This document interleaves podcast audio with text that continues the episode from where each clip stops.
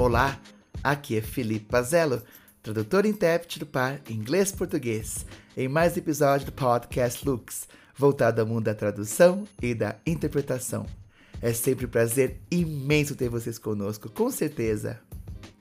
Vamos agora começar a entrevista com o meu xará, mais um tradutor e intérprete chamado Felipe. meu xará Felipe Tomasi. Felipe Tomasi é jovem, é excelente tradutor, excelente intérprete, bastante atuante em grupos uh, voltados à tradução, à interpretação, sempre envolvido em atividades não só tradutórias, claro, mas também em auxiliar os seus colegas, os seus amigos, uma pessoa super prestativa, uma pessoa é, com quem tive o prazer de estudar na Interpret B e também conversamos sobre vários assuntos várias vezes. Felipe, a minha pergunta inicial sempre é a mesma. Quem é você? Fala, Filipão, meu querido xará e colega de I2B. É um prazer estar falando com você, com a sua audiência. Agradeço aí a oportunidade. E, bom, meu nome também é Felipe, né? Eu sou tradutor de inglês, espanhol e francês para o português. Sou daqui de Brasília. Sou formado em tradução pela Universidade de Brasília. Estou aí mais ou menos 11 anos na área. Eu entrei na NB em 2010, me formei em 2014. E desde então estou aí na labuta, né? E sou uma pessoa que ama idiomas, ama inglês e essa paixão vem de berço. A minha mãe foi professora de inglês, meu pai também, ambos formados em letras. Morei no exterior quando tinha 4 anos de idade, voltei para o Brasil com seis. Com isso, fui me apaixonando pelo inglês. É, gostava muito de brincar de traduzir as músicas, os filmes, as séries, né, sem legenda, para tentar ver qual era o melhor significado. E isso me levou a entrar no curso de letras e tradução e tô aí desde então.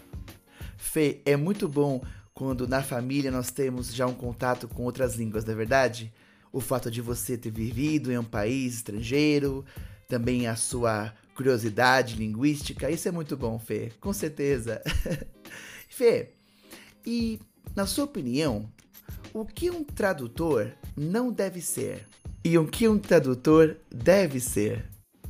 Olha, Filipão, um tradutor deve ser uma pessoa curiosa por natureza, tem que ter paixão por idiomas, ser proficiente no seu idioma de chegada, sobretudo o idioma nativo, ter um grande conhecimento do idioma de partida, ter uma boa leitura, uma boa escrita.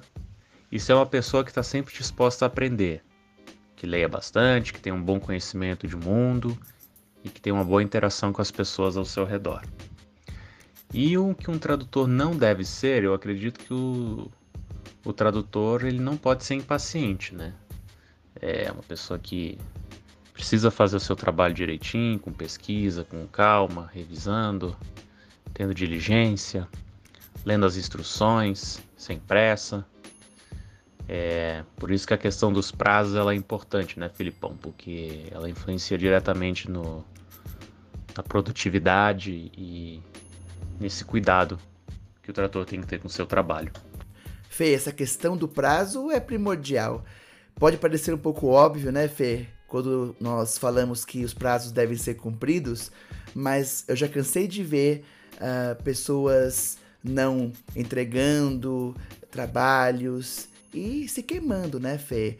A entrega do trabalho no prazo combinado é fundamental. Claro que imprevistos acontecem, e isso deve ser conversado com o cliente direto, ou com uma agência, um gerente de projeto, é, sobre a possibilidade do projeto ser talvez adiado, do prazo ser estendido, mas cumprir um prazo é algo religioso, digamos assim, algo que deve ser feito. Não é verdade, Fê? E Fê, com relação à interpretação, na sua opinião, o que o intérprete deve ser e o que não deve ser? Ah, eu acredito que o intérprete ele tem que ser muito sagaz, né? Que é uma profissão que lida muito com o inesperado, você tem que tomar decisões ali na hora, não tem muito roteiro, né? Você tem que ser rápido, você tem que ser é, ter jogo de cintura, E ter equilíbrio emocional, né, Filipão? Porque uma pessoa, um intérprete que não tem um equilíbrio emocional, a chance de dar errado é grande, né? E não deve ser justamente uma pessoa desequilibrada, né? Uma pessoa que, que preze pela rigidez também, porque eu acho que quando você tá ali numa cabine, você sabe que pode vir coisas que não são tão como você espera, né? Pode vir erros gramaticais, pode vir uma fala que não é muito boa, pode vir problemas até no equipamento, nunca se sabe, né? Então você não pode ser muito rígido, muito certinho, né? Tem que ter jogo de cintura e entregar o seu melhor delivery, né?